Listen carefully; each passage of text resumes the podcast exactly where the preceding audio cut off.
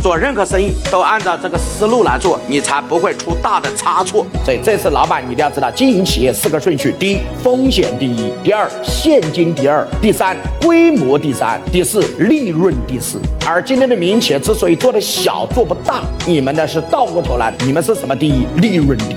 你只要经营企业按照这四个顺序，一，你基本上在昨天晚上有个同学讲九百九十九年，我多少年我不知道，我只能讲一句话：风险第一，什么第二？现金第二，什么第三？规模第三，什么第四？利润第四。你有现金和规模，你赚到的钱比你产品的利润要多得多。